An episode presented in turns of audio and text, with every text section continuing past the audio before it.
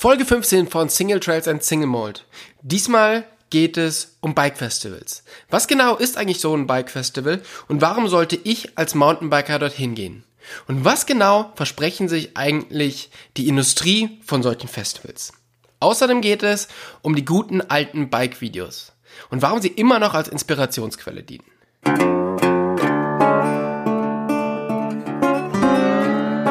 Single Trails und Single Mode, euer Podcast für Lach- und Sachgeschichten rund um die Bikeszene mit Tobi und Jasper. So, ich sehe, meine Stimme läuft hier runter. Mein Mikrofon ist ein bisschen schräg. Egal. Herzlich willkommen zu Folge 15 tatsächlich. Wir haben schon 15 Folgen. Und Tobias sitzt in seinem heimlichen Wohnzimmer und ich ebenfalls. Wir sind also zu Hause im verregneten Deutschland. Hallo Tobi. Hallo, na, wie ist es bei dir? Regnerisch und kalt. Regnerisch. Und Aber dafür ist Ja. es ideales Podcastwetter. Ideales Podcastwetter. Ja, bei uns hat's hier auch gestern ganz schön, ganz schön geschifft. Jetzt gerade geht's noch so, aber die letzten Tage waren echt ganz schön wild. Es hört auch nicht Ja. auf. Also tatsächlich, ähm, ich habe äh, gestern im Radio gehört, dass sie Angst haben vor, vor Hochwasser und Überschwemmungsgefahren, aber ich halte das ein wenig für übertrieben hier in den Bergen. Da kann es schon mal ein bisschen regnen. Im letzten Sommer war es ja die, der große Aufreger überhaupt. Es ist so trocken und es wird nie wieder, ähm, Genau. es wird nie wieder äh, nass Alle, werden. alle Pflanzen sterben. Wir werden nie Und wieder jetzt? grüne Bäume sehen. Und, und jetzt ist es, äh, oh Gott, es ist so nass, was sollen wir tun? Ähm, Anyway, ich bin ganz froh, dass es zumindest beim Bike Festival in Willingen vergangenes Wochenende für zwei Tage ähm, Sonnenschein hatte. Weil und das gibt's in Willingen normalerweise nicht. Doch, in Willingen gibt's schon so. Willingen ist immer verrücktes Wetter auf jeden Fall. Immer so ein Tag Regen, ein Tag Sonne, ein Tag heiß, ein Tag Schnee. Ich glaube, ich war Manchmal zehn Jahre nacheinander dort. Oh Und Gott. ähm, bei uns hat's noch nie Sonne geschienen. Okay. Also Nee, es gibt, oder Vielleicht ich hättest bin du auch immer nass geworden. dieses Wochenende kommen sollen, weil da Ja. hat die Sonne geschienen. ja. Es ist halt auch ein Grund, warum ich da nicht hinfahre, weil immer wenn ich da bin, regnet's. Und Nur noch mal eine Regenjacke mit. Das vielleicht hilft. wäre das. Äh, aber mittlerweile soll man da echt gut Rad fahren können. Ganz, äh, ganz geil tatsächlich. Also ich finde Willingen super. Vor allen Dingen die, ähm, die Après-Ski, äh, Sommer, die Sommer-Après-Ski-Schlagerhütten-Leute, die da rumlaufen. Ja. Als ich das erste Mal da war, oder die ersten Male, da hat's ja noch nicht diese Gondel gehabt, sondern es hat ähm, einen Sessellift gehabt. Und da sind die ganzen Leute aus dem Sauerlandstern, aus dem äh, größten so- inoffiziellen Puff Deutschlands, ähm, sind da hochgegondelt, haben sich oben auf der Hütte volllaufen lassen. Und dann haben die, die Typen vom Lift entschieden, okay, du darfst noch in den Lift wieder runter. Und die anderen, die nicht, die zu besoffen waren, um mit dem Lift zu fahren, ähm, die haben sich dann halt irgendwie besoffen da den Berg runtergekugelt. Und der Berg ist relativ steil. Das ist Und, immer noch äh, so. Das ist, also ja. die kugeln sich da immer noch den Berg runter. Das ist ziemlich witzig aus dem Lift, also aus der mittlerweile Gondel zu beobachten. Nur gibt's mittlerweile die Möglichkeiten, die Besoffenen einfach in die Gondel zu stecken und dann könnten sie runterfahren. Aber Freiwillige vor, Berg runterrollen ist in Willingen immer noch Tradition. Als wir das letzte Mal da waren, kam, oder ist schon ewig her, aber da ähm, saßen wir im Lift hoch, wir haben unser Rad festgehalten, weil das konnte man noch nicht so richtig befestigen. Und uns kam so ein Besoffener entgegen, der quasi schon aus seinem Gondelstuhl rausgerutscht war und nur noch unten an der Fußraste dran hing. Das war, äh, und er hat es, glaube ich, sogar bis unten geschafft, durchzuhalten. Aber sein Gesicht hat jetzt nicht so ausgeschaut, als ob er das äh, beabsichtigt hatte. Oh Gott. Ey, Ich stell dir mal vor, das sind ja auch immer so sechs bis zehn Meter hoch, die du da auf so eine Wiese klatscht, wenn du da rausfallen würdest. Alter Vater, das ist richtig hart. Ähm, anyway, Resi- wir wollten ein, ein Resümee von äh, Marokko noch kurz machen. Unser letzter gemeinsamer Podcast war nämlich noch bei 30 Grad im Zenit. Ich oben ohne vor dir. Jetzt sitzen wir wieder im verregneten Deutschland. Das, das hat mich so, äh, so abgelenkt, du oben ohne vor mir. Jetzt stell dir mal vor, ich hätte Brüste und wäre eine Frau. Dann hättest du ja gar nicht mehr reden können. Das Du als, stimmt. du als Das Jungfrau. so ein Ähm. bisschen, bisschen wie bei Big Bang Theory. wie heißt der Inder? Ich weiß es, ich kenne die Na ich kann mir keinen Namen merken, aber der Inder, der. Äh, immer, Rajesh Kutrapalli. der immer anfängt zu stottern, wenn, wenn eine attraktive Frau im Raum ist und nicht mit ihr Ja, reden ge kann. genau so ist es bei mir auch. Ja. Und ich bin auch so ein Genie, also Deswegen ist Marokko auch das perfekte Reiseland für dich, weil die alle verschleiert sind. richtig. Ähm, wir hatten ja erzählt, dass wir unglaubliches Glück hatten beim, beim Hinfliegen mit äh, Einchecken, mit kein Gepäck zahlen und relativ gut durchkommen. Wir hatten weniger Glück beim Zurückfliegen. Und zwar hatten wir gleich schon ähm, ja beim Einchecken einige Probleme, dass unseren zwei Fotografen das Gepäck einfach viel zu schwer war, weil die diese lustigen Ton ähm, Taschinen, also diese Tontöpfe, wo man drin kochen kann mit den Zipfelhüten, gekauft hatten. Und super günstig für 15 Euro pro Stück. Und jeder, ich glaube, einer hatte zwei. Ich glaube, ich glaube, der Johnny hatte zwei oder so, gell? Ja, 15 Euro ist echt super Schnäppchen. Also Und wiegt halt nur drei Kilo pro Stück. das Problem ist, die mussten halt beide 50 Euro Übergepäck zahlen wegen diesen zwei Tontöpfen. Also am Ende waren es dann vielleicht auch die teuersten Tontöpfe der Welt. Die gibt's, glaube ich, auch bei Amazon. Ja, wir hätten die auch einfach im, im Check-in-Bereich am Flughafen kaufen können und mit ins Handgepäck nehmen. Aber gut, ich will da, ich, ne, wer bin ich, um da äh, zu urteilen? Ähm, genau, dann haben wir anderthalb Stunden auf unseren Flug gewartet. Und war so, uns war wir dann, haben halt echt, wir haben wirklich, wir sind eingecheckt und haben anderthalb Stunden an diesem Gate gewartet. Der hatte anderthalb Stunden Verspätung.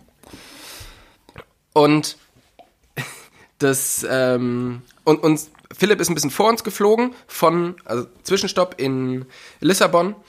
Und die wären, glaube ich, eine halbe Stunde vor uns geflogen, ihren Weiterflug.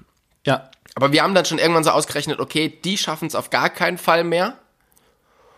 Und nachdem wir dann auf dem Rollfeld auch noch eine ganze Ecke gewartet haben, war dann klar, okay, wir schaffen das auch nicht.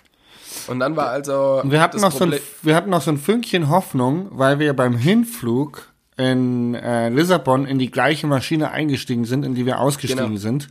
Ähm, bedeutete, wir hatten so ein bisschen dieses Fünkchen Hoffnung, dass unser Flug, also der weiterführende Flug, in dem gleichen Flugzeug vonstatten findet. Das heißt, dass der dann eben auch einfach anderthalb Stunden Verspätung hat und wir einfach quasi einmal aussteigen, in den Flughafen reingehen und wieder in die gleiche Maschine einsteigen, so wie auf dem Hinflug. ja, Dem war, war, nicht leider so. nicht so. Nee. Als wir gelandet sind, habe ich dann mal kurz ähm, im Internet gecheckt, wie jetzt der Flugstatus unseren, unseres ähm, Weiterfluges ist. Und der ist gerade so umges umgesprungen von Boarding zu abgeflogen. Ja. Damit war klar, wir haben noch eine neue Nacht in, ähm, in Lissabon ge gewonnen. Und sind dann da ins, ähm, ins Hotel eingecheckt, haben uns ein nettes Restaurant gesucht, sind mit einem sehr netten Uber-Fahrer zum Restaurant gefahren. Ähm, leider hat der Jasper das, das Uber zuerst mit dem Taxi verwechselt, so durften wir dann zweimal zahlen. Das war selten dämlich. Bei Uber stand, dass so eine schwarze E-Klasse kommen würde. Und es kam eine schwarze E-Klasse. Und dann habe ich gedacht, Taxischild der- oben drauf. Nee, es war kein Taxischild oben drauf, sonst wäre ich ja nicht eingestiegen. Und dann mache ich so die Tür auf und äh, er guckte so nickend und ließ uns einsteigen. Und ich habe gedacht, naja, wenn es jetzt ein fremder Mann wäre, wird er uns ja nicht einfach so ins Taxi einsteigen lassen würden. Und dann saßen wir drin und dann habe ich ihn gefragt, wie er denn heißt und ob er Uber ist. Und so, nee, nee, er ist ein normales Taxi. Und dann hat er aber schon irgendwie seine Uhr gedrückt und dann mussten wir 3,60 Euro zahlen dafür, dass wir eingestiegen sind. Und Ja. das U, ich hätte ja nicht, wir hätten ja nicht einfach mit dem Taxi fahren können, weil ich das Uber ja auch schon bezahlt habe. Also, Ja. Und am Ende hat er uns halt mega verarscht, so, weil Ja. was können wir dafür, wenn der auf den Knopf drückt? Am nächsten Tag in der Früh aufgestanden, ähm, und da wir so ein, genau, da sind wir zum Flughafen gefahren und da wir so ein bisschen genervt waren von der Airline, wir von denen aber Gutscheine bekommen haben zum Essen, wir aber gar nicht so viel essen konnten, haben wir uns dann überlegt, okay, cool, was machen wir jetzt mit diesen Gutscheinen? Okay, wir laufen durch den Flughafen und verschenken einfach unsere Gutscheine an Leute. das war ziemlich witzig. Und die haben immer so ein bisschen irritiert geguckt, wenn du denen halt so einen 12-Euro-Gutschein in die Hand drückst und sagst, hier, äh, für dein Frühstück. Es hat sich jetzt keiner so wirklich bedankt. Alle haben eher so geschaut, so, was möchtest du von mir? Will der mich verarschen? Wer will mich verarschen? Wo ist Kamera? Und ähm, dann standen wir am Security-Check und neben uns in der Linie stand halt so eine, ich würde schon sagen, urbayerische Frau. Nee, die war so fast, fast so, ich glaube so Allgäu. All, Allgäu hätte ich jetzt getippt. Weil so ein bisschen Schwabe war schon mit drin auch. Ähm, auf alle Fälle noch so, so Kettchen umhängen und so und dann piept es beim, beim Durchgehen von diesem Security-Check. Und ich meine, natürlich piept das, weil ne, Metall. Man nennt es Metalldetektor. Nicht umsonst. dann wird, dann wird sie, wird sie rausgewunken, wird halt irgendwie abgetastet und ihr Mann steht quasi in der Linie neben uns ähm, und packt schon sein Zeug wieder zusammen, nachdem es durchgescannt war. Und sie kommt an und meint so, na, also, dass die und dass die mich da jetzt durchsuchen müssten. Also warum machen die das? Ich schaue da nicht aus wie ein Ausländer. Und, Ja. und ich denk mir so, In dem Moment Leute. mussten wir ziemlich laut lachen. Weil doch, wir sind, wir sind in Marokko. Du bist Ausländer hier. dieser Ne? Alle aus wie eine anderen, Ausländerin. alle anderen, wo du denkst, die schauen aus wie Ausländer, die wohnen hier. Und genau du bist Ausländer. Und das ist auf, auf zwei Arten so unglaublich rassistisch. Das ist echt. Rassistisch ja, und peinlich. Also wirklich, also, peinlich. es war so eine richtige Fremdschämen-Nummer, wo man sagt so, boah, Kacke, die kommen auch aus Deutschland. Oh mein fucking Gott. Kein Wunder, dass wir Deutschen so unglaublich unbeliebt überall sind. Und ähm, das ist auch so, ist dir das schon mal aufgefallen, dass egal wo du auf der Welt bist, dich macht jemand doof an, weil du mit dem Rad fährst oder sonst irgendwas und du kannst dem eigentlich immer auf Deutsch antworten, weil du weißt, das ist auch einer von denen. Nee, Der kommt ähm, auch aus Deutschland. Ja, also ich muss dir natürlich zustimmen. Allgemein ist das richtig. Es passiert, also wenn du dir irgendwo, keine Ahnung, du bist in der tiefsten Schweiz und dich motzt einer auf einem Wanderweg an, weil du Rad fährst, dann weißt du, dass es ein Deutscher ist. Und ähm, da, da bestätige ich dich. Aber ich habe neue Erkenntnisse äh, gewonnen darüber, wo Mountainbiker keine Assis sind. Und das ist in Willingen. Also es tut mir leid, aber in Willingen freut sich jeder Hotelier, jeder Apartmentvermieter freut sich über Radfahrer, weil das sind die seriösen Leute in Willingen, verglichen zu den Ballermann-Besuchern. Keine Leute, die morgen zum Neuen den Balkon vollkotzen. ja, Ja. Da, da freuen die sich drüber. Okay. Die freuen Da- sich über ja. Radfahrer. Da sind wir die, echt die, die gern gesehenen Gäste, weil wir so vernünftig sind. Das sind so, ah, die Radfahrer, die sind so vernünftig und bodenständig. Ja, super. aber Willingen folgt generell auch keinen wirklichen Regeln, oder? Also, das Naja, kann man. das ist halt so Ballermann, ne? Also ich glaube, auf Ballermann gibt's halt schon Regeln. Also wenn du um 10 noch nicht betrunken bist, bist du selber schuld. das ist Regel Nummer eins. Ich glaube, Regel Nummer zwei ist, konntest du niemanden auf die Füße, sonst endet es in der Schlägerei. Äh, bestimmt, da gibt's so bestimmt so ein paar es hört inoffizielle sich schon Regeln. so ein bisschen da. an, als ob du da äh, schon einen Plan hast, wie das da läuft. Ich hätte auf jeden Fall mal, ich hätte mal richtig Bock auf äh, Ballermann und sowas hätte ich mal gehabt. Wir waren ähm, Abschlussfahrt mit der Schule, waren wir ähm, Abi-Abschlussfahrt waren wir in äh, hier Goldstrand, Sonnenstrand. Was ist das denn? Bulgarien? Ich weiß es auch nicht mehr. Auf jeden Fall hier so auch ne, so ein Party-Ding und haben uns halt eine Woche komplett aus dem Leben gelötet mit Pubcrawl und jeden Abend voll. Und das war schon so ein bisschen Ballermann-Style und das fand ich auch schon extrem witzig, muss ich sagen. Bin ich auch schon für zu haben. Okay. Aber halt Ja. nicht, nicht mit Schlagerparty. Ich bin nicht so der Schlager-Fan. Ich bin dafür Ähm, leider überhaupt gar nicht zu haben für sowas. Apropos Alkohol trinken und besoffen sein. Wie fandest du denn den äh, Podcast mit Philipp Martin? Äh, ich fand ihn Wahnsinn. Ich habe sehr oft sehr laut gelacht und es, ich habe das Gefühl, es ist relativ schwierig, dich aus der Fassung zu bringen. Aber der Philipp hat schon ein, zwei Mal geschafft. Also, Ich glaube, ähm, am meisten aus der Fassung hat er mich gebracht, als er einfach nicht aufhören wollte und wir irgendwie bei Stunde fünf waren und ich so, hey, du musst jetzt aufhören. ja, aber er hat dich auch noch so ein paar Sachen gefragt, wo ich gedacht habe, jawohl. Und du bist halt einfach drumrum gerudert und ähm, ja, ich fand's mega. Also großartig. Auch noch von meiner Seite dickes Lob an dich. Ähm, finde, das ist mittlerweile echt richtig gut. Ich, Macht ich bin, Spaß zuzuhören. bin ja mittlerweile schon auch ein bisschen ähm, polarisierend geworden. Und äh, ich kann schon mal ankündigen, ich glaube, ich bin mir nicht sicher, wann das Interview veröffentlicht wird, aber ähm, ich habe mit MTB News ein Interview gemacht und äh, das müsste eigentlich zeitgleich mit diesem Podcast äh, online kommen, also Montag. Äh, also wenn ihr das hört, dann schaut doch mal rein. ich habe dann ein, äh, ein Interview bei MTB News. Könnt ihr euch eure Meinung selber drüber bilden und vielleicht auch im Forum drüber diskutieren. Das macht man ja bei MTB News so. Und das ist sehr polarisierend, oder was?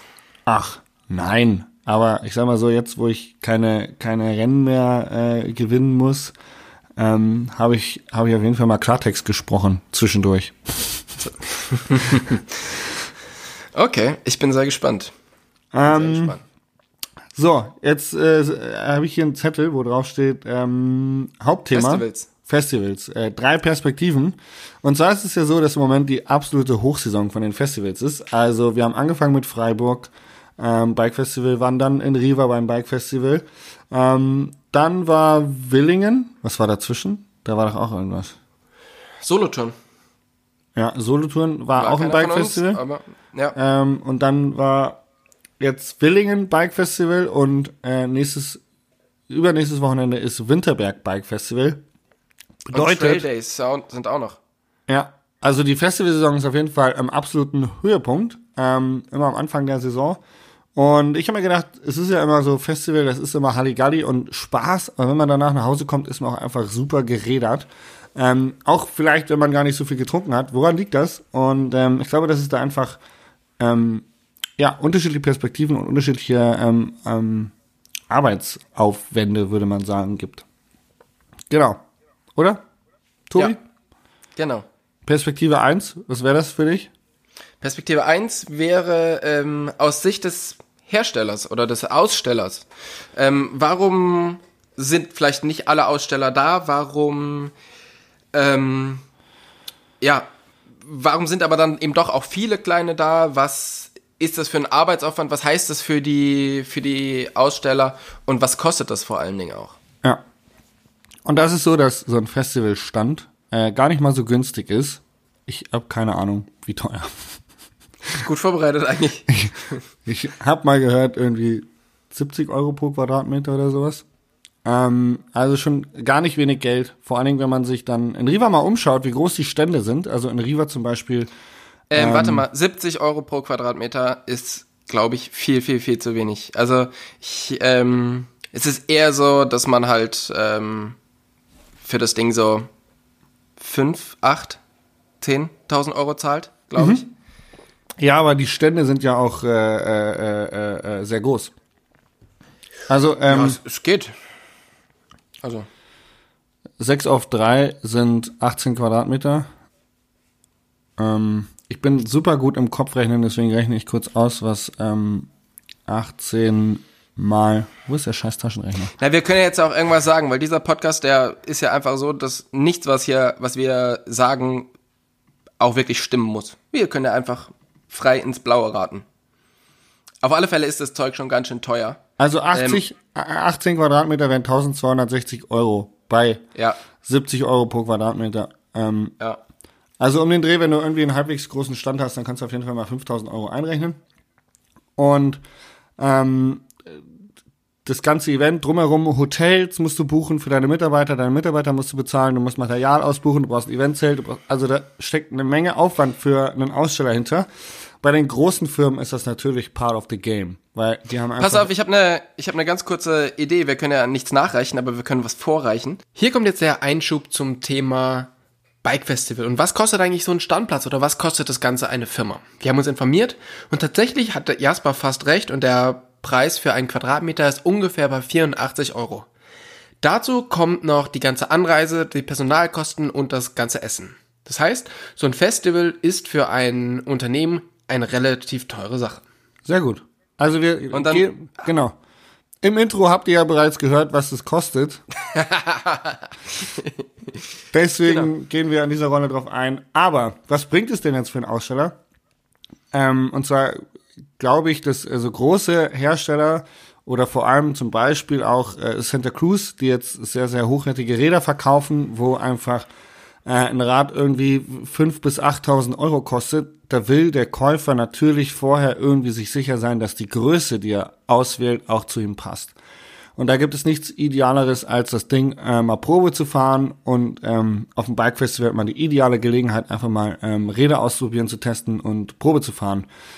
Und für Santa Cruz ist es natürlich geil, ähm, einfach in Kontakt mit der, mit der Käuferschicht zu kommen, mit denen zu reden, hey, wo sind denn die Belange der Kunden, wenn die Räder testen, ähm, wie ist unsere Größen, ähm, ein, wie sagt man, äh, Größenabteilung? Also Skalierung? wenn jetzt einer kommt und sagt, ja, Skalierung, ich bin 1,70, weiß der dann genau, welche Rahmengröße er braucht und kommt er mit der Rahmengröße auch zurecht? Also das sind so aus Ausstellerperspektive einfach so Themen, die man dann mit der, mit der, mit den Kunden besprechen kann, was, glaube ich, ein sehr wichtiges und gutes Feedback ist. Vor allen Dingen ist es halt auch immer, immer wichtig oder sehr gut, als Aussteller wirklich mal mit dem Kunden in Kontakt zu kommen. Ähm, zum einen, um dem vielleicht noch ein bisschen besseres Gefühl zu geben, weil es gibt mittlerweile relativ wenig schlechte Räder. Das heißt, auch das Image hinter der Firma äh, macht ziemlich viel bei der Kaufentscheidung aus. Und da hast du halt auch als Aussteller einfach die Chance, Leute halt so ein bisschen von deinem Image zu überzeugen. Wie ihr es zum Beispiel bei Santa Cruz macht, ähm, dass es halt Bier gibt. Und ähm, das ist ja schon auch so euer, so wie auch der meinst- Sebastian Tegmeier im Podcast das- gesagt hat. Das, das Schnapskrokodil. Schnapskrokodil, genau. Also, das ist ja so euer Ding und das finden halt Leute irgendwie cool. Bei Ghost gibt's halt viel, ähm, wir machen halt Kaffee und dies und das und gehen halt eher so auf diese, auf diese Gemütlichkeit ein. Und bei Ghost stehen vor allen Dingen halt auch immer die Entwickler mit rum. Und es gibt halt so Tech-Talks, wo die Leute wirklich mit den Entwicklern reden können für eine Stunde und wirklich mal fragen können. Und das gibt's halt ganz oft nicht. Also du hörst, siehst halt immer irgendwelche Interviews oder liest irgendwas, aber wirklich mal deine Fragen dort zu platzieren, die dir das dann auch entwickelt haben, ähm, das ist, glaube ich, so ein, ein riesen Vorteil von so Festivals, dass du die Leute hinter dem Bike kennenlernst. Genau. Und ähm, damit werden wir quasi, also damit sind wir schon bei Perspektive 2 und zwar äh, dem Endverbraucher, ähm, der einfach die Möglichkeit hat, wie du gerade eben schon gesagt hast, die, die Hintergründe von, von der Bike Company kennenzulernen, also auch ein greifbares Bild von der Marke zu bekommen. Ähm, und aber eben auch äh, einfach ausgiebig zu testen und natürlich, wie jetzt in Willingen speziell, einfach zu saufen. Und sich dann nachher den Berg runter zu kugeln. Genau. Nee, ähm, ein Bike Festival bietet für einen für Kunden natürlich wesentlich mehr, weil ähm, es sind halt natürlich auch unfassbar viele Side-Events. Also in Willingen war Downhill Race, Marathon Race, ähm, E-Bike Challenge, Enduro Race, ähm, wir hatten den Ghost Recon Ride, ähm, Scott Junior Trophy, ich glaube, es waren, was habe ich aufgezählt? Sechs, sieben, sieben Side-Events, sieben Rennen, die stattfinden. Also eigentlich für, für jede, für jede Disziplin auf jeden Fall ein, ein Rennen oder ein Side-Event, mit dem man sich irgendwie ähm, ein Ziel stecken kann übers Wochenende. Und eben nicht nur ähm, über ein Festival ständern muss, sondern eben auch genug Zeit auf dem Rad verbringen kann. Oder? Okay. Ja. Ähm, genau, ja, dieses ganze Event-Thema wird ja immer mehr. Das kommt halt auch so ein bisschen, wie ungefähr alles, aus den USA. Da gibt's halt irgendwie dieses Vorreiter-Mitmach-Festival, das Sea Otter Classic, wo die meisten Leute tatsächlich hingehen, um nach dem Rennen nochmal übers Festival zu laufen. Also der Hauptgrund, warum man zum Sea Otter geht, ist, weil man dort ein Rennen fahren möchte. Ja. Und da gibt's halt auch tausend Sachen mega geil organisiert. Und zum Glück ist es, geht's da halt auch bei uns so langsam hin.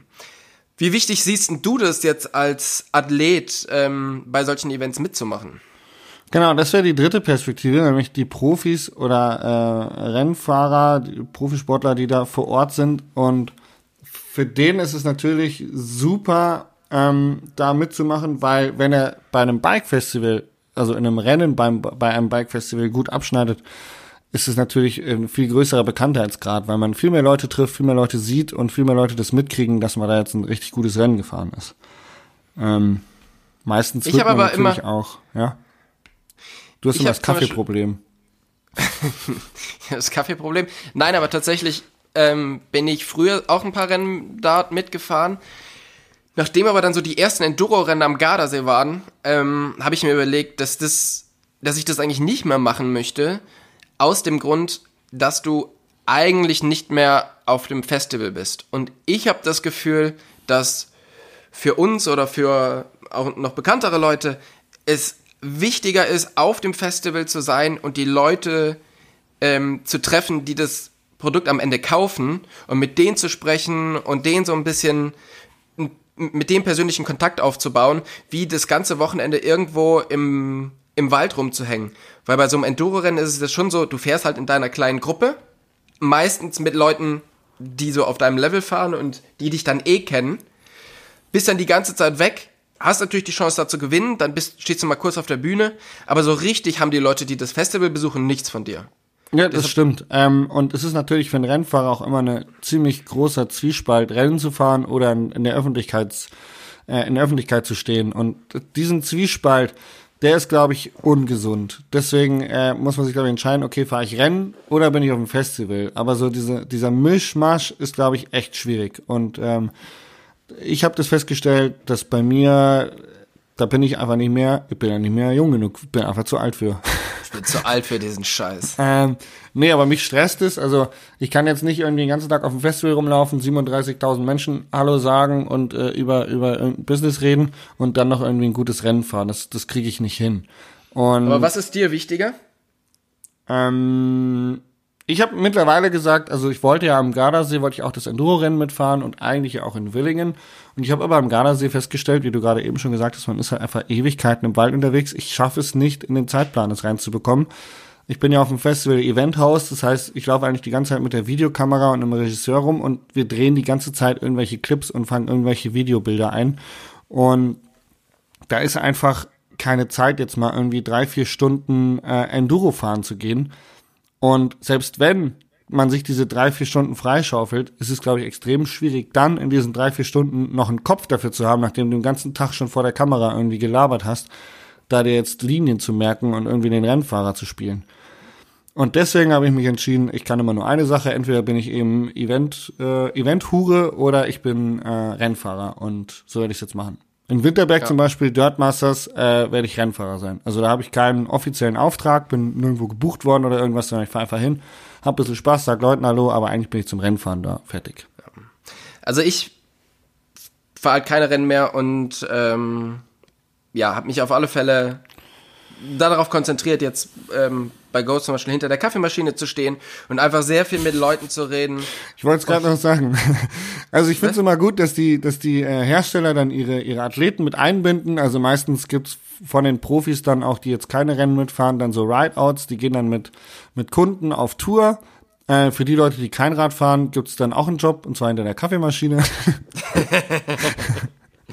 Der Tobi zum Beispiel macht Kaffee. Der ist leider nicht gut genug für ein Rideout. So schaut's aus.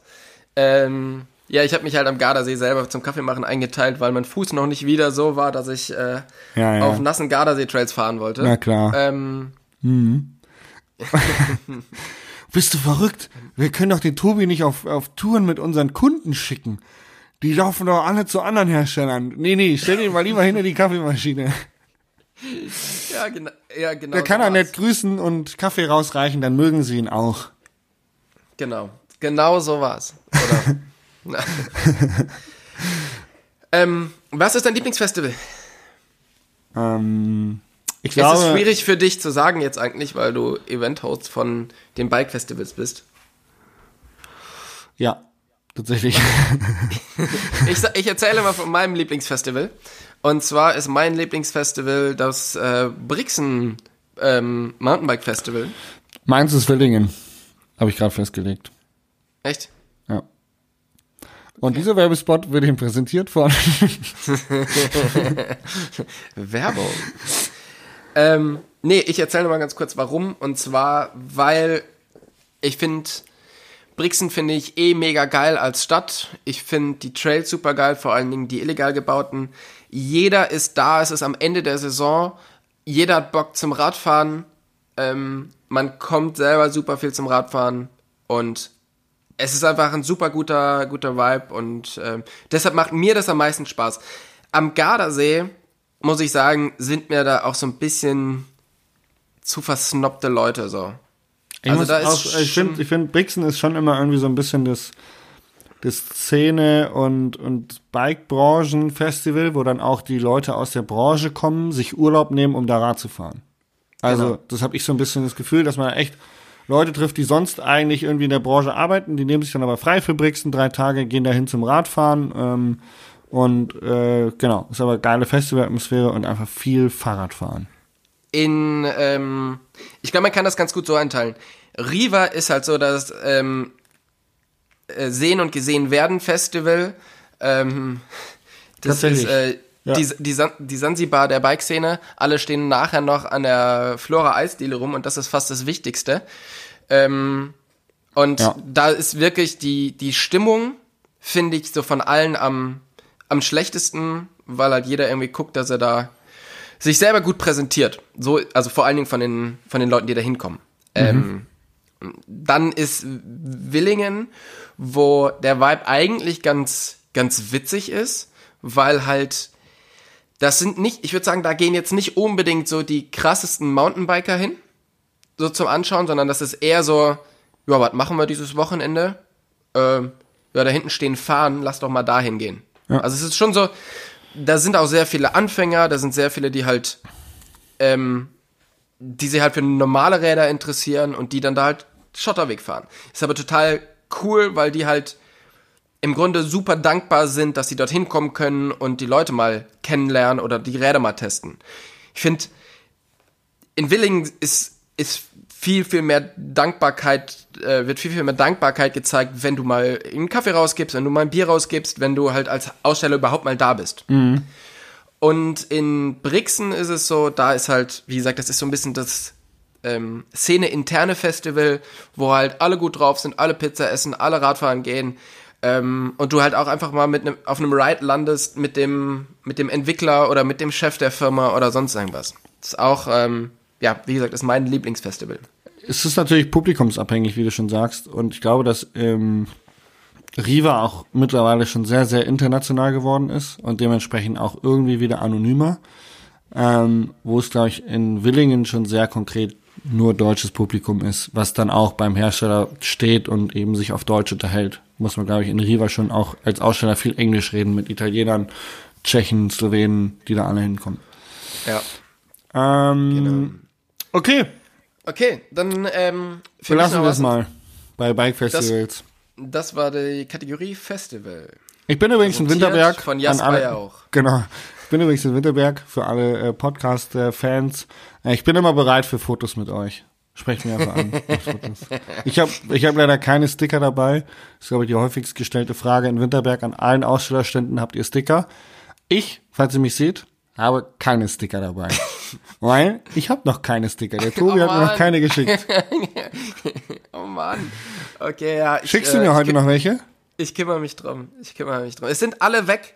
Wir haben so viele Anfragen bekommen darauf. Dass Ähm, du mir keine geschickt hast. Ja. Gen- Es war mir wichtiger, dass unsere Zuhörer was bekommen, anstatt du. Jetzt der Samariter wieder. St. Martin schnitt ein Stück vom Mantel ab. Ist das nicht ehrlich? Übrigens, ähm, noch mal kurz hier zu, zu unserem Marokko-Vlog. Ich fand sehr schön den Kommentar drunter. Video sehr schön, allerdings muss, äh, muss Tobi noch ein bisschen an wie und als arbeiten. Das fand ich auch sehr geil. Das, äh, Deine ich bin mir nicht grammatikalischen sicher, ob Fehler den wurden vielleicht- korrigiert. Ich bin mir nicht sicher, ob den vielleicht sogar meine Mutter geschrieben hat, weil ähm, die, die bemängelt das auch immer und die sagt, Der hey, du konntest, du konntest das früher immer und seit du nach Bayern gezogen bist, kannst du das nicht mehr. Ja, Entschuldigung, Mama. Ja. Tobi, wusstest du, dass ich größer wie du bin? Ähm, äh, oh, wenn du mir jetzt noch, ah, scheiße, ich kann den Unterschied eigentlich. Ähm, Wie, wie ist es denn richtig? Komm. Beweise uns, Weißt dass du es kannst. du weißt es, ne? Ähm, ich krieg's nicht zusammen. Ich kann unter Druck nicht arbeiten. Das ist kein Problem. Also, ähm, Ja. wie sagt man, wenn etwas gleich groß ist? Ich bin genauso dick wie du. Das stimmt nicht, aber das würde man so sagen. Ähm, und wenn etwas äh, unterschiedlich groß ist, also wenn ich zum Beispiel sage, ich bin größer als du, dann würde ich das Wort als benutzen und nicht wie. Da Also- ich keine Ahnung habe und ich das nicht kontrollieren kann, wenn das äh, stimmt, vielen Dank. Wenn das nicht stimmt, bitte einen richtigen schönen Shitstorm Richtung Jasper ja auch. Geil. Alle auf, auf meine, auf meine ähm, Facebook-Chronik. Bist du noch bei Facebook? Äh, nee. Also einmal im Jahr, oder? Schaust rein. Könnte, wird Ähm, ein Shitstorm auf meiner Facebook-Chronik hinterlassen. Genau. So, pass auf, wo wir gerade schon von altertümlichen äh, sozialen Medien reden, ähm, zu einem anderen altertümlichen Ding. Und zwar, gestern hat es bei uns sehr, sehr stark geregnet und wir hatten Stromausfall. Mein Laptop war allerdings noch geladen und dann habe ich gedacht, okay, dann guckst du halt, guckst jetzt irgendwie einen Film. Dann ist mir aufgefallen, aha, kein Strom heißt auch kein Internet. Das heißt, ich habe geguckt, was auf meinem Rechner noch so rum ähm, an Videos. Und dann bin ich über The Collective ge gestolpert. Oh, sehr guter Film. Ähm, The Collective war ich- vor Rome, oder? ja, nein, stimmt gar nicht. Also ich habe äh, Rome geschaut. Ah, okay. Sorry. Ähm, und dann habe ich gedacht, Alter, wie geil ist das bitte? Und ich Ja. habe total vergessen, wie cool diese Mountainbike-Filme waren.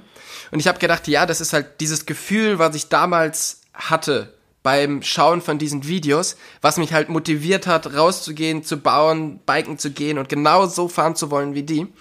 Das hat sich halt mittlerweile gelegt, weil ich mache das jetzt halt so lange und ähm, deshalb kriegen mich die neuen Videos nicht mehr. Weil einfach, das ist, liegt halt an mir und ja, die, dieses Gefühl, ich bin einfach übersättigt. Nein, es stimmt nicht. Es stimmt überhaupt nicht. Ich habe nach langem mal wieder so einen Film gesehen und es hat mich genauso gekriegt wie vor zehn Jahren. Hör Wirklich, also ich Ehrlich? hab, ja, es hat mich einfach so mega motiviert, biken zu gehen und ich habe gedacht, das gibt's ja nicht.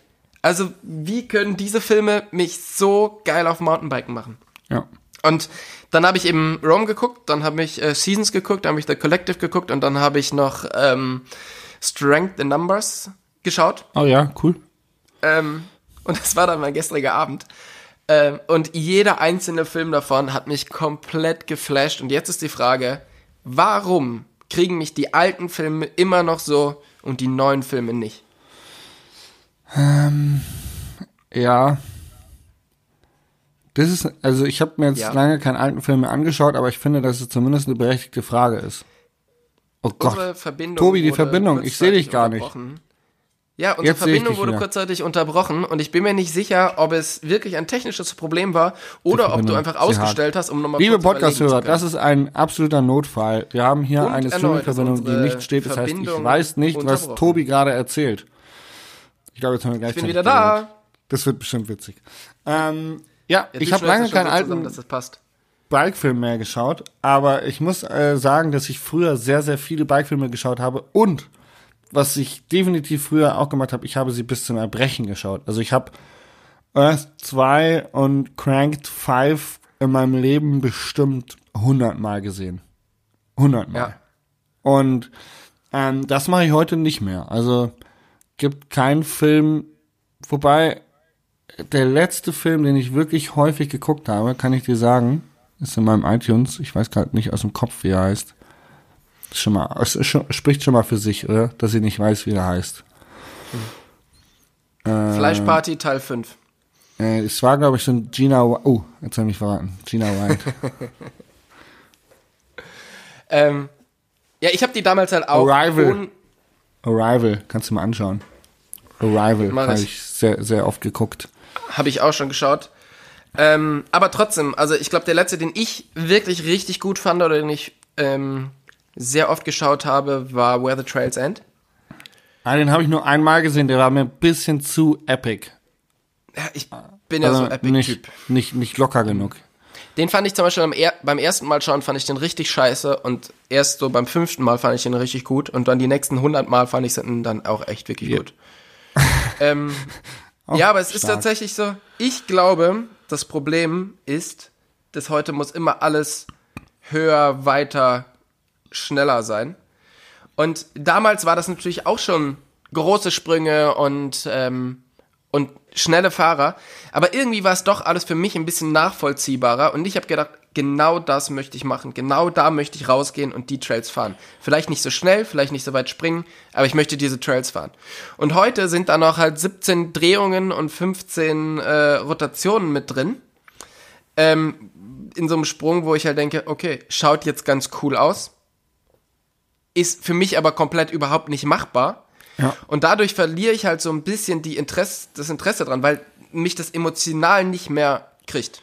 Das, du bist du jetzt tatsächlich, ähm, bist du einer der wenigen, weil wahrscheinlich das Klientel der äh, Bike-Film-Zuschauer äh, tatsächlich eher immer dieses höher, schöner, krasser sehen will. Meinst weil, du das wirklich? Ja, auf YouTube ist es auf jeden Fall, äh, was man jetzt von, von Klickzahlen äh, ausgeht, ist es schon immer, dass die krassesten Videos am meisten geklickt werden.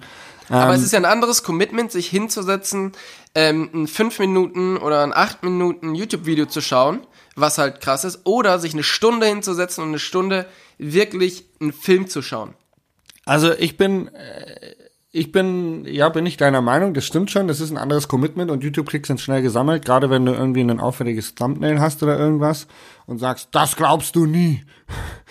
Mountainbiker stirbt nach 37 Rotationen, äh, dann kriegst du auf jeden Fall gute Klickzahlen. Aber ich glaube, dass ähm, ich glaube nicht, dass es daran liegt, dass die Action zu krass ist, dass man sich damit nicht identifizieren kann, sondern ich glaube, dass gerade durch diese Filmtechnik und jeder heutzutage filmen kann, siehe Jasper ja auch, der hat das nie gelernt, aber der kann trotzdem irgendwie filmen, ähm, dass, dass der Fokus auf die Action ein bisschen verloren gegangen ist, weil es halt auch so viele Bike-Videos gibt, wo halt einfach hier mal einen Slider eingebaut, da mal einen schönen Gimbal äh, hinterherfahrszene, hier noch einen Drohnenschuss. Also du kriegst halt heutzutage relativ einfach so einen absolut früher aufwendig produzierten Epic-Film wie zum Beispiel Rome, kriegst du halt relativ schnell nachgemacht, wenn du halbwegs gut Radfahren kannst.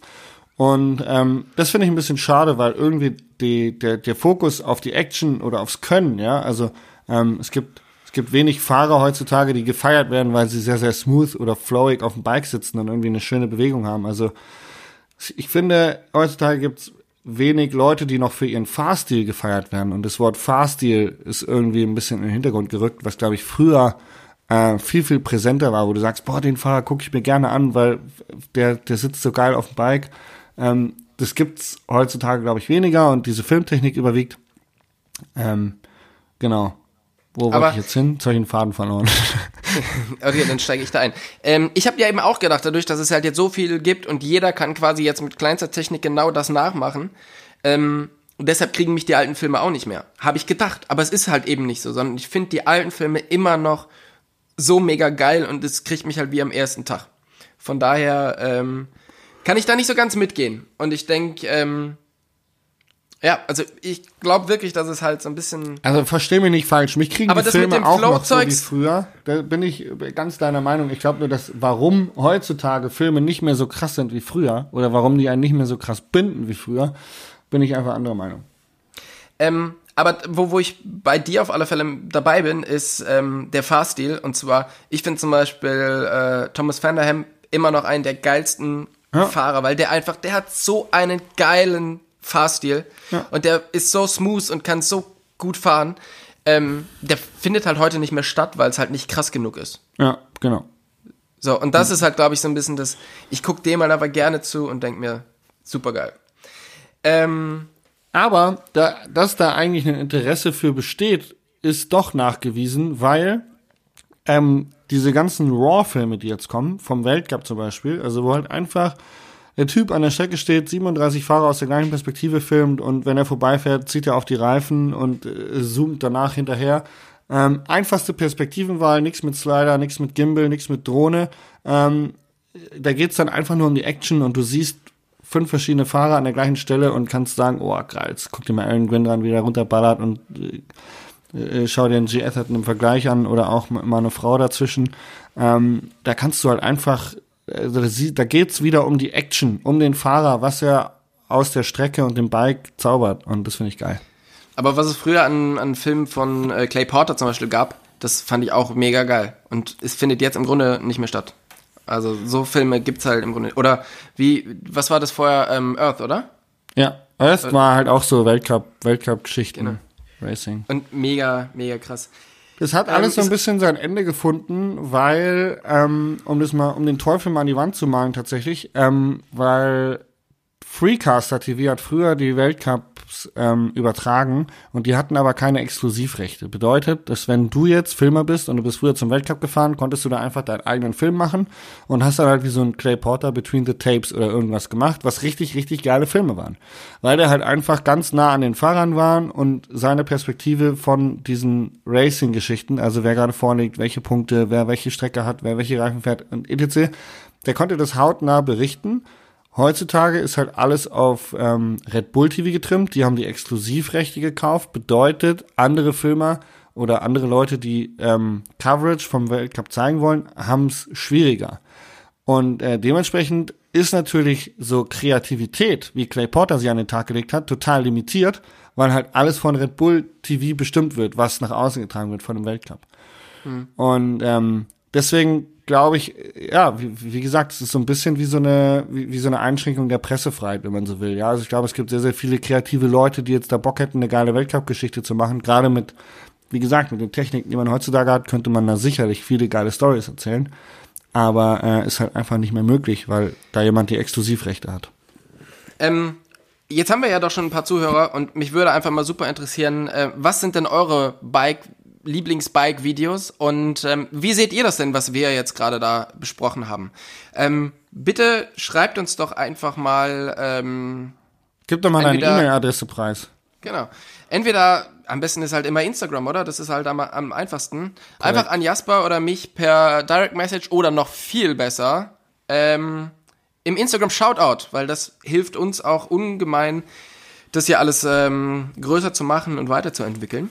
Und ähm, genau, bitte lasst uns doch mal wissen, wie ihr das seht.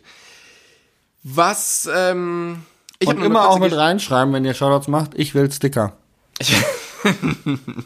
Ja, das macht der Jasper auch jedes Mal, aber es hilft auch nicht immer. Ähm, ich habe noch eine kurze Geschichte und zwar ähm, Kamloops ist ja hier dieses ähm, Kanada. dieses krasse Land, wo wo diese riesigen Sprünge in der weiten Wildnis stehen. Und ich habe mir das immer so vorgestellt, da fährt dann Matt Hunter mit seinem Moped ewig lang durch die Gegend und sucht irgendwelche Sprünge, die stundenweit, stundenlang aus dem Dorf raus sind und ähm, baut dann da seine Trails. In Wahrheit ist es so, dass diese ganzen Films, also Kamloops ist quasi ein Filmset. Und das ist halt dort, wo auch diese Kamloops Bike Range ist. Das ist halt so ein, so ein Gelände, wo, wo alle, es ist immer schön, mit dem Jasper hier äh, zu podcasten, wenn der auf der anderen Seite lustige Sachen mit so einem, mit so einem schwarzen. Prügel macht. ähm, ich erzähle einfach weiter. Und zwar geht's darum. Ähm, Filmset. Wenn du Filmset. Filmset. Und zwar ist da quasi der Sprung aus ähm, Seasons ist genau neben dem Sprung aus äh, The Collective und daneben ist New World Disorder und das ist so krass, das ist halt alles halt einfach auf auf einem mega kleinen Gebiet und wenn du mal da warst und das alles mal gesehen hast, dann siehst du auch jetzt in den Bike-Videos, dass hinten noch die ganzen Sprünge und Stunts aus den alten Videos rumstehen. Geil. Also, das ist tatsächlich nicht so, dass es. Also, es ist im Grunde ein großer Bikepark mit richtig fetten Sprüngen. Ich muss da auf jeden Fall hin. Steht auf der To-Do-Liste. Als wir da waren, hatten wir das Glück, wir haben den Matt Brooks dort getroffen. Ähm, und der hat mich über die ganzen großen Sprünge darüber gezogen aus den Videos. Und das ist schon praktisch, wenn du jemanden hast, der weiß, wie, wie die Dinger zum Springen sind. Dann, ähm, das ist nämlich alles nicht so richtig, nicht so richtig schwer. Ja. Aber ähm, schon immer ganz gut, wenn man jemanden hat, der weiß, wie das, wie das geht. Man, man braucht halt Eier, dass man halt nach 25 Metern Flugphase auch wirklich die Landung trifft, weil wenn nicht, dann tut's nämlich weh. Dann tut's weh, auf alle Fälle. Und, Apropos ähm, Schmerzen. Bist du fertig mit deiner Geschichte? Ja, ich bin fertig mit meiner Geschichte. Ähm, wir haben neue Kategorien, verehrte Zuhörer. Tobi und ich führen zwei Kategorien ein. Offen für mehr folgende Kategorien. Aber wir haben gedacht, wir fangen erstmal mit zwei an. Und zwar gibt es die Kategorie ähm, Fail of the Week. Ähm, ich glaube, da hat der Tobi dann immer sehr schöne Geschichten zu erzählen. ich, ich teile mal wieder aus, obwohl ich tatsächlich schon welche vorbereitet habe. Ähm, und dann haben wir natürlich noch den Lucky Shot of the Week. Also zum Beispiel wäre das sowas wie unsere Check-in-Geschichte nach Marokko, wo wir einfach sagen, Alter, das war mal ein richtiger Lucky Shot. Wir haben nichts angemeldet, wir haben nichts bezahlt und sind quasi kostenlos mit Fahrrädern äh, nach Marokko geflogen. Das sind die zwei Kategorien und wir fangen an mit Fail of the Week. Ja, an dem Intro können wir vielleicht noch mal so ein bisschen arbeiten. Du bist Aber- einfach, weißt du, ja. Deswegen ist aus dir kein erfolgreicher Moderator geworden, sondern nur Podcaster. Genau. Ja, Ähm, auch daher nur als Sidekick von Jasper Joch. Genau. Das möchte ich mal festlegen. Das ist meine Sendung. Ja, das habe ich ja bei äh, Philipp Martin jetzt auch schon gehört, Ja, dass das ja dein Podcast ist. das ist alles meins. Alles meins. Okay, dein Fail der Woche. Ähm, mein Fail der Woche ist in Willingen passiert. Ähm, Na klar, wo auch sonst. also da gibt's mehrere Fails tatsächlich, aber ich erzähle jetzt mal meinen wirklichen Fail der Woche. Wobei, das könnte eigentlich auch mein Lucky Shot. Es ist so zwei in einem. Ähm, Freitagabend, ich ähm, natürlich nach einem sehr anstrengenden äh, Drehtag. Also man muss die ganze Geschichte erzählen. Ähm, Freitagmorgen war Dreh angesetzt für den Opener-Clip für das Bike Festival in Willingen. Wir waren um acht draußen angezogen in Bikeklamotten, haben bis um zwölf gedreht. Ähm, man muss dazu sagen, es hatte fünf Grad, es hatte Nebel und es hatte Nieselregen.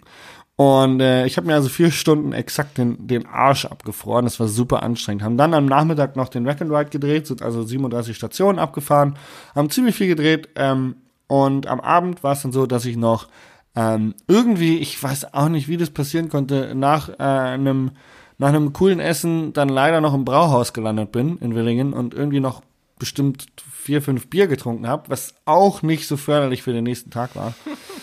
Ähm, am nächsten Morgen halt um, um äh, sechs aufgestanden, weil der Marathon moderiert werden musste. Dementsprechend habe ich dann den Livestream äh, für Facebook den Marathon moderiert und hatte dann aber drei Stunden frei und bin Radfahren gegangen. Und wie das so ist, nach so einer Nacht und früh aufstehen, äh, ist man natürlich irgendwie ein bisschen äh, zerdetscht. Aber ich war hoch motiviert und bin also mit Erik Juncker und seiner Freundin Julia Berzahl, glaube ich, ähm, auf die Floor Country Strecke gegangen was ja immer, Flow Country ist ja eine super einfache Strecke. Naja, und die hat halt eigentlich immer nur Kurve, Kurve, Welle, Welle, Welle, Kurve, Kurve, Welle, Kurve, Kurve, Kurve, Welle, Welle, Kurve, Welle, Kurve, Welle, Kurve. Ähm, und irgendwann wird das halt ein bisschen langweilig. Und äh, ich habe angefangen, da ein bisschen rumzuhampeln. Naja, und dann kam unten so eine richtig geile Kurve und da habe ich gedacht, boah, geil, da jetzt schön reinschneiden und Hinterrad durchdrücken. Und ich habe den Heißsider meines Lebens gemacht. Äh, mein Rad hat sich 90 Grad quergestellt gerutscht und als es die exakten 90 Grad erreicht hat, hat sich das Rad entschieden, so jetzt bleibe ich stehen. und hat mich ungelogen irgendwie drei Meter hoch in die Luft katapultiert und äh, ja, ich bin dann da ähm, in eine Pfütze eindetoniert. Also ich war richtig, ich war, bin wirklich in so eine 10 Zentimeter tiefe Pfütze rein. Äh, und war wirklich klitschnass. Das war wirklich, äh, das war mein Fail of the Week. und im ähm, in Nachrichten war dann Mountainbiker wegen Langeweile im Krankenhaus. Genau. Ja. Das dürfen wir nicht erzählen, ähm, äh, weil die Strecke natürlich, die macht super viel Spaß. Ist wirklich so. Ist nur, irgendwann hat man dann genug Kurven gesehen. ähm, okay, mein Fell der Woche. Äh, ich bin immer noch am Auto restaurieren und es zieht sich. Und zurzeit bereite ich das Auto vor, um ähm, um es neu zu lackieren. Das heißt, ich schleife quasi den kompletten, den kompletten Lack an. Mhm. bin jetzt seit drei Tagen laufe ich mit so einem Exzenterschleifer ums Auto rum. Und ich sag mal so, ähm, wenn man dann halt abends mal wieder ins Haus reinkommt und man nicht mehr so richtig gut atmen kann, sich dann mal die Nase putzt. Ich sag dir, wenn man sich keine Schutz, ähm, keinen Mundschutz auf, aufzieht, das, was da aus der Nase rauskommt, damit kannst du auch Wände verputzen. So schlimm.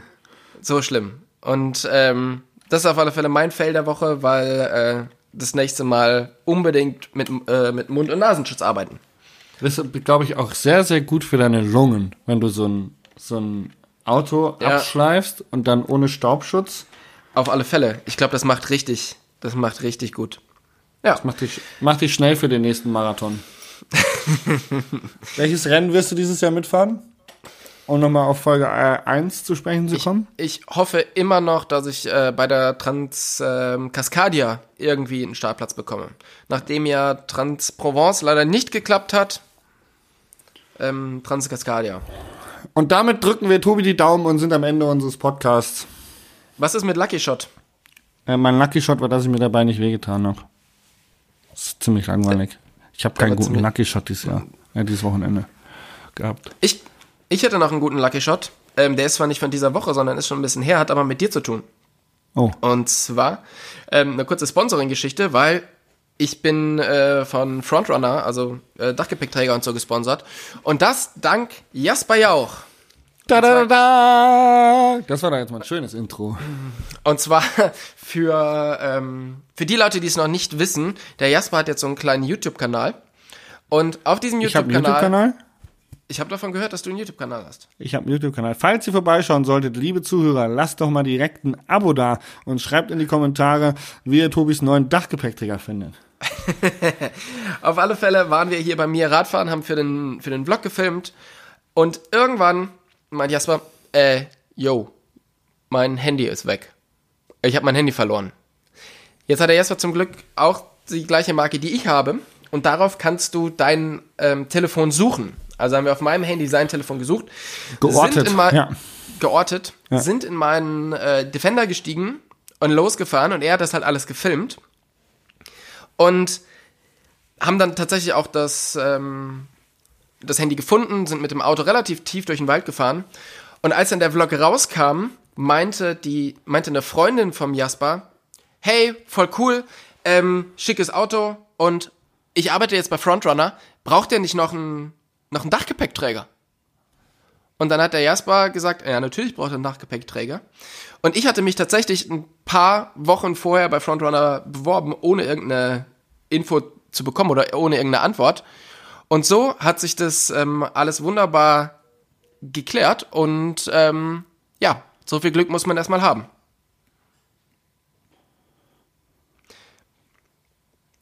Dein Lachen und dein Klatschen, das schrei schrei äh, schneiden wir nachher rein, oder? Weil du warst mal wieder weg.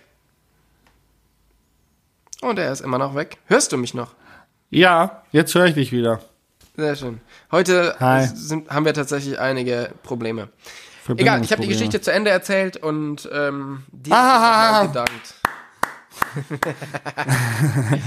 Ich habe nur Klatschen und Lachen gehört, als du wieder kamst, deswegen habe ich gedacht, ich mache das jetzt mal. Ähm, ja, genau, also bitte Tobi, du kannst dich gerne bei mir erdenklich zeigen und einfach ein paar Sticker rüberschicken von unserem Podcast, würde mich freuen. ähm, liebe Zuhörer, das war's von äh, Folge 15. Das ist echt krass, wie viele Folgen wir mittlerweile schon haben. Also kann man nicht anders sagen. Ich find's, ich find's echt krass, muss ich sagen.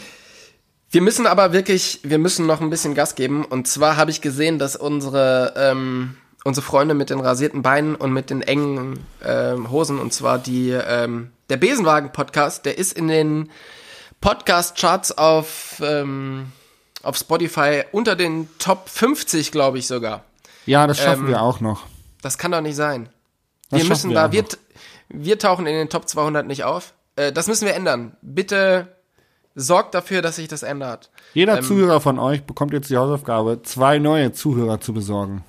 Genau. Also wenn du einfach da draußen uns hörst und sagst, hey, die beiden, die sind lustig, dann sag da einfach zwei Freunden von dir, hey, der Podcast, der könnte was für dich sein. Hör doch mal rein. Weil wir machen das ja jede Woche ähm, umsonst und bekommen nichts dafür. Und das Einzige, was wir dafür bekommen, ist eure Zustimmung und ähm, das hoffentlich, äh, dass wir euch einen, einen besseren Montagmorgen machen. Von daher. Nicht ähm, mal Sticker habe ich bekommen dafür. Nicht mal Sticker hat der Jasper bekommen. Der Jasper ist noch eine deutlich ärmere Sau wie ich. ähm, in diesem Sinne, ähm, lasst uns alle gemeinsam dieses äh, Projekt hier noch ein bisschen höher heben und ähm, ich Vielen wünsche Dank euch alles Gute. Äh, Eine gute Woche. kurzen Spoiler-Alert, was dürfen die Zuhörer in der Folge darauf von dir erwarten?